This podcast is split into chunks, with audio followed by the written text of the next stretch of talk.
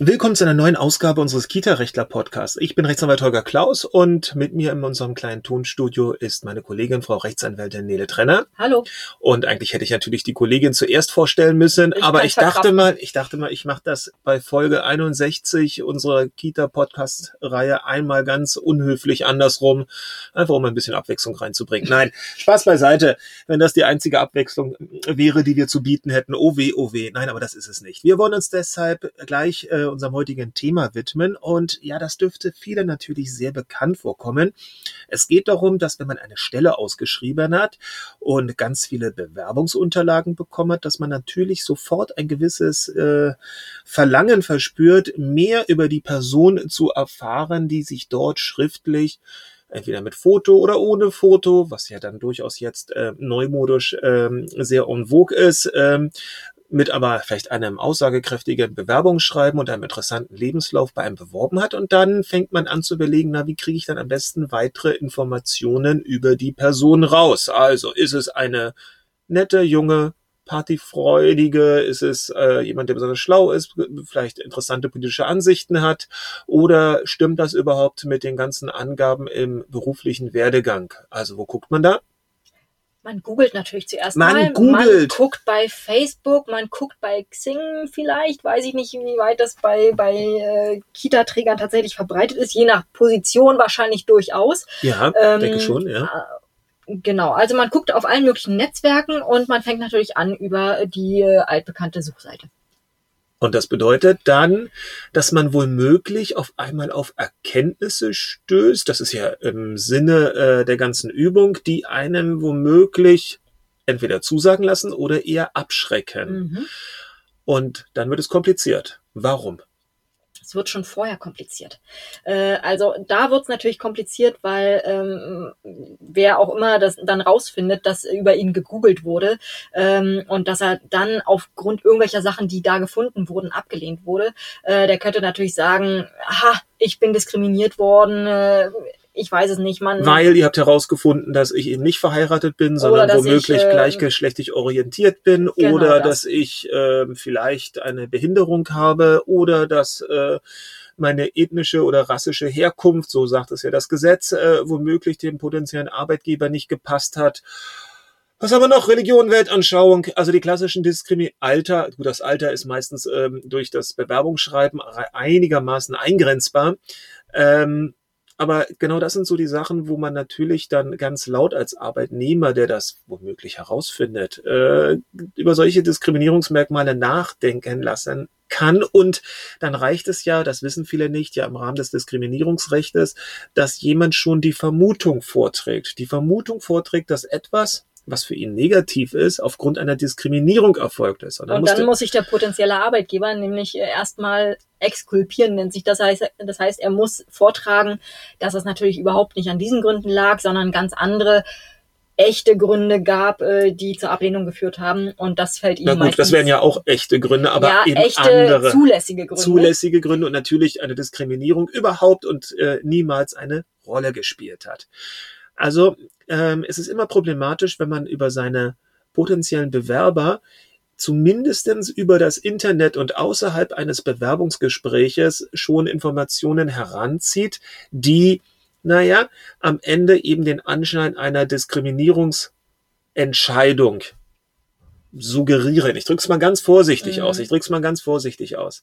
Natürlich sollte man deshalb ähm, auch in einem Bewerbungsgespräch selber nicht einfach drauf los irgendwelche Fragen stellen, sondern sich vorher anhand eines Fragenkataloges sehr genau Gedanken gemacht haben, was will ich eigentlich von meinem Bewerber genau wissen, um sicherzugehen, dass er in seiner Tätigkeit, denn darum geht es, tatsächlich den Anforderungen genügen wird. Da haben wir dann den, den äh, Schluss zurück zu dem einen Podcast, wo es um die zulässigen Fragen ging Richtig? im Bewerbungsgespräch. Das heißt, äh, wenn ich mir darüber sowieso schon Gedanken mache, was, was muss ich eigentlich wissen von meinem Bewerber, äh, kann ich dann gleichzeitig wahrscheinlich schon äh, wieder die Hälfte der Fragen wegstreichen, weil die gar nicht zulässig sind. Und diese Fragen müssen natürlich dann allen Bewerber gleichermaßen äh, vorgelegt werden, damit man ja am Ende zu einem aussagekräftigen Ergebnis kommt. Aber genau das, was meine Kollegin gerade sagte, ist hier relevant. Das heißt, wenn ich mich, wenn ich mir schon Gedanken mache im Rahmen, was sind denn die zulässigen Fragen ein Bewerbungsgespräch oder wo besteht für einen Arbeit, potenziellen Arbeitnehmer, für einen Bewerber das Recht zur sogenannten Lüge, naja, dann, jetzt wird's auch ganz logisch eigentlich, dann darf ich nicht durch das Tippen eines Namens bei Google, Facebook, ähm, Twitter, Snapchat, was auch immer es da alles, Instagram, was es da alles Schönes gibt, sozusagen darauf hoffen, dass mir genau so eine Sachen, ohne dass ich fragen muss, frei Haus geliefert werden. Mhm. Das führt also schon dazu, es müsste eigentlich jedem einleuchtbar sein, dass wir, dass es nicht nur die verbotenen äh, äh, Fragen gibt, die explizit gestellt werden, sondern eigentlich auch das verbotene ja, fragende Verhalten durch Eingaben eines Namens in eine Suchdatenbank, nichts anderes ist ja Google, in der Hoffnung, genau das eigentlich zu finden. Mhm. Oder die Abwesenheit von gewissen Merkmalen zu finden. Das genau. ist ja genau. genauso spannend. Und rein rechtlich äh, nennt man das Ganze dann nämlich schon dieses einfache Eingeben des Namens äh, bei Google oder wo auch immer, äh, ist schon eine Datenerhebung. Äh, und für eine Datenerhebung braucht man eben entweder einen äh, eine gesetzliche Erlaubnis. Das heißt, ich brauche diese Daten, die ich da erheben möchte, äh, um den Vertrag durchführen zu können oder ihn überhaupt begründen zu können. Vielleicht, vielleicht sollten wir hier nochmal einen Schritt zurückgehen und das dann von oben so ein bisschen auflösen. Also, was wir sagen wollen ist, Achtung, das Thema Datenschutz beginnt in dem Augenblick, in dem man Daten in eine Suchmaschine einträgt, um mal zu gucken, was da passiert. Denn in dem Augenblick spuckt einem Google oder Facebook oder irgendwer, wer kennt wen, jeder kennt wen, ne, über drei Ecken, Informationen aus, die gespeichert sind, nämlich mindestens für eine Millisekunde auf dem Computer. Vielleicht aber auch ausgedruckt werden, weil das, was man da vorfindet, die Partyfotos vom letzten Ibiza-Urlaub, man ja vielleicht seinen Kollegen zeigen will, um sicherzugehen, ob die Person dann wirklich zu uns passt oder auch nicht. Also das Thema Datenschutz ist nicht etwas, was immer von der Warte aus betrachtet werden muss. Da sind Daten und es muss ich auf die aufpassen und Schutz und überhaupt, sondern eben auch manche Sachen kriege ich schon mehr oder weniger aufgedrängt durch eine Frage, die ich einem Computer stelle. Mhm. Und da sind wir, meine Kollegin sagte es, dann in dem Bereich Datenschutz und ganz explizit in der womöglich unzulässigen Datenerhebung. Das ist vergleichbar mit dem Fragebogen ähm, für die Eltern im Kita-Bereich, ob sie denn auch tatsächlich den Betreuungsplatz haben wollen, obwohl sie Ne, was sind sie? Geschieden, ledig, verheiratet? Ähm, welche Religion gehören sie an? Also ganz viele Fragen, die womöglich für das Betreuungsverhältnis gar keine Rolle spielen, sind wir genau in dem gleichen Bereich, dass wir uns über den potenziellen Erzieher eben versuchen, Informationen heranzuziehen und eigentlich diese, Person, diese Fragen gar nicht fragen dürfen, weil sie mit der Tätigkeit nichts zu tun haben. Partybilder auf Ibiza im letzten Urlaub gehen dem potenziellen neuen Arbeitgeber nichts an, gar nichts. Wir sind also beim Thema Datenerhebung. Ist Google da per se nicht erlaubt? Oder müssen wir womöglich differenzieren zwischen den verschiedenen Diensten, die es dort und Plattformen, die es gibt? Man muss differenzieren und äh, es kommt eben darauf an, was ich, äh, was ich möglicherweise zu, äh, zu finden hoffe oder wie ich die Frage stelle. Ähm, berufliche Netzwerke ähm, sind grundsätzlich zulässiger ganz vorsichtig ausgedrückt, weil natürlich betreibt man diese Netzwerke äh, oder ist Teil dieses Netzwerks, damit man sich gerade beruflich fortentwickeln kann. Das heißt, ich möchte, dass potenzielle Arbeitgeber oder Auftraggeber auf mich zukommen und sehen, bei wem war ich schon, da stehen meine Referenzen drin und so weiter. Das heißt, das möchte ich und dafür stelle ich es genau da rein. Mhm. Ähm, Facebook und Instagram und Snapchat und was auch immer, wie sie noch alle heißen, benutze ich rein privat. Meistens.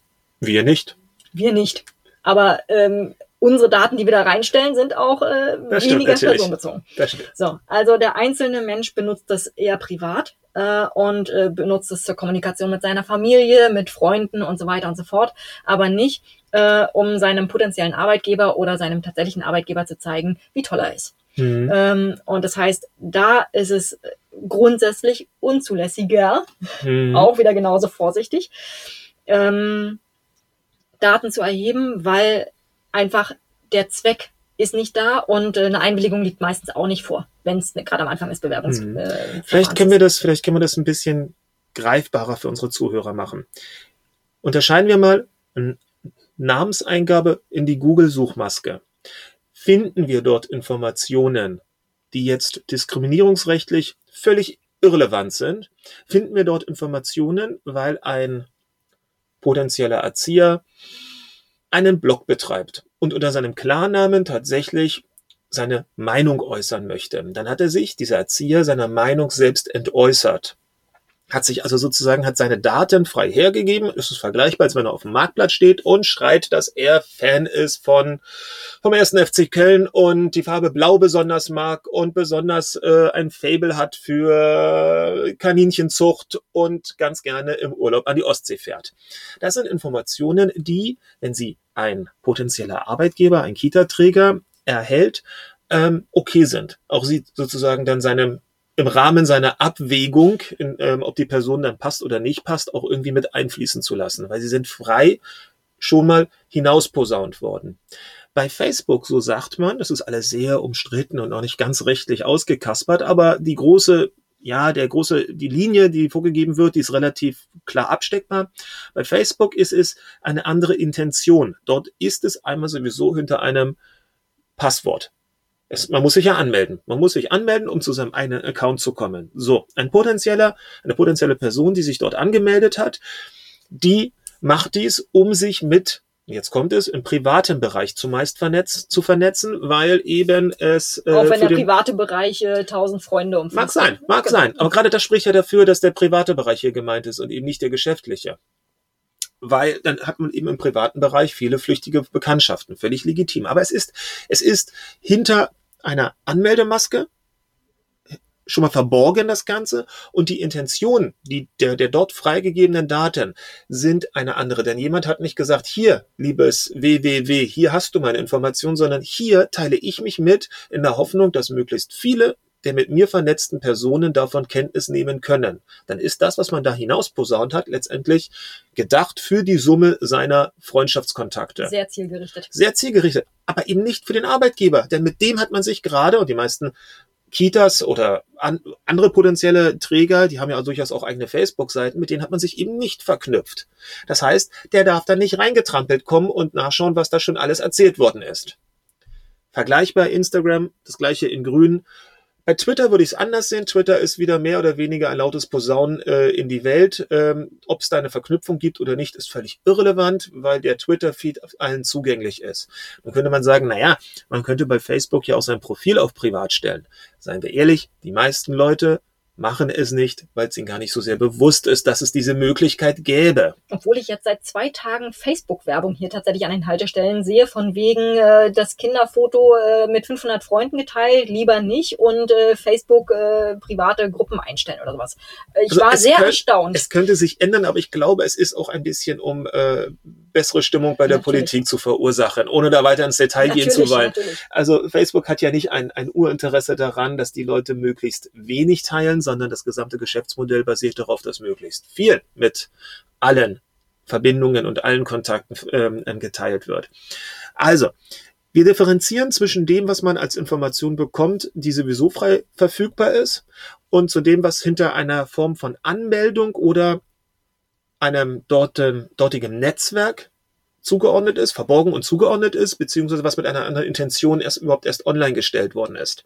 Das ist eine Differenzierung. Gleichwohl haben wir das Problem sowohl bei Facebook als auch bei Google. In dem Augenblick, wenn wir, in dem Augenblick, in dem wir mehr oder weniger, tja, gewollt oder ungewollt, diskriminierungsrelevante Information haben, dann haben wir das Problem, dass uns unterstellt werden könnte, genau das war, war ausschlaggebend, um jemanden nicht zum Bewerbungsgespräch einzuladen oder im Rahmen des Bewerbungsprozesses am Ende dann noch auszusortieren. Und somit sollte ein Arbeitgeber wissen, dass er sich in dem Bereich angreifbar macht. Und wer sich angreifbar macht, schläft schlecht. Insofern keine gute Idee. Sollte man sein lassen. Genau. In dem Sinne, bis dann. Tschüss. Tschüss.